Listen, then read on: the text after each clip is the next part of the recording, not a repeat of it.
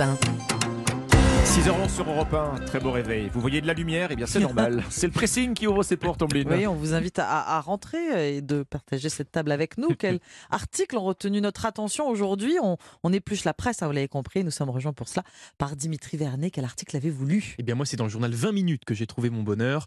Ombline Alexandre, on se met devant la télé, on sort les manettes puisque je vous parle jeux vidéo. Et plus précisément, des consoles de jeux. Oui. Car oui, en fait, si je vous en parle ce matin, c'est parce qu'un record vient d'être battu, celui de la console la plus vendue en France. Tiens, Ombline Alexandre, pour vous, quelle console a battu ce record? Bon, il y a trois, il y a trois opérateurs principaux. Vrai.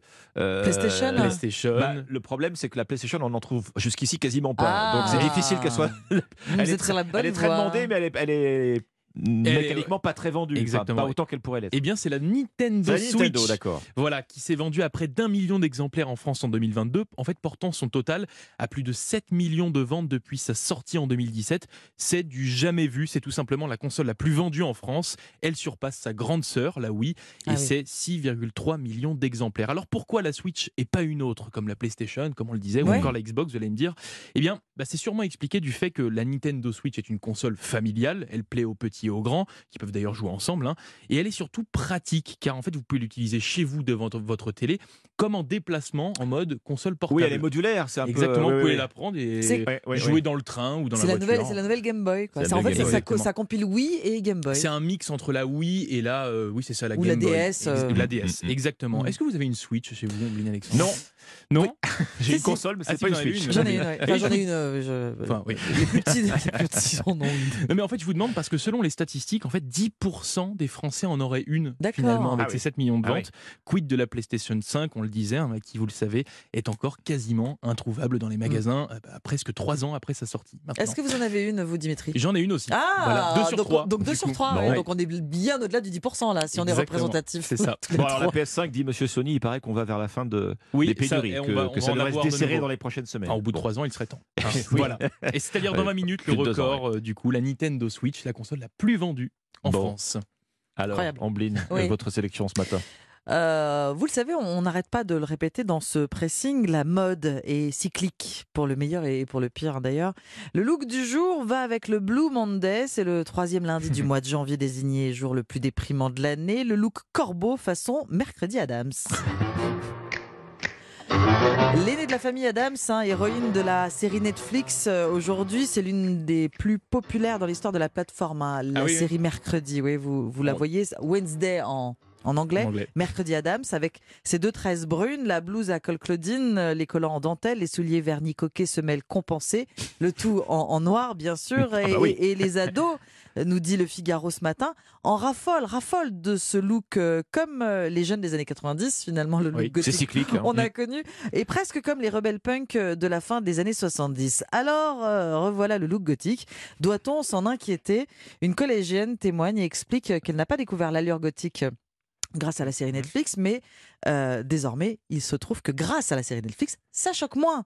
Euh, merci Tim Burton qui a réussi son pari. Le réalisateur est arrivé à réinterpréter l'œuvre de Charles Adams, paru en 1938, avec les codes actuels, écrit le Figaro, moins punk, bien plus pop, le teint reste blafard, ça c'est sûr.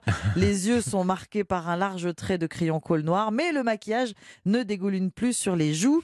Timing parfait, car le style gothique de Mercredi, Mercredi Adams, s'inscrit dans la tendance actuelle de ce qu'on appelle la weird girl, la fille bizarre. Mmh. Mélange de couleurs, de textures, de formes pour se créer un style unique. Vous voyez, c'est l'étape euh, je me cherche en pleine crise d'acné, le rite de passage de l'enfance à l'âge adulte. Et selon une psychologue interrogée par le quotidien, le look noir est transitoire, le deuil de son enfance. Et l'apparence est essentielle dans la construction de la personnalité. En gros, laissez-les faire. Le gothisme, donc, pour se construire une identité éphémère, sans le spleen éternel des Cure et de son leader Robert Smith.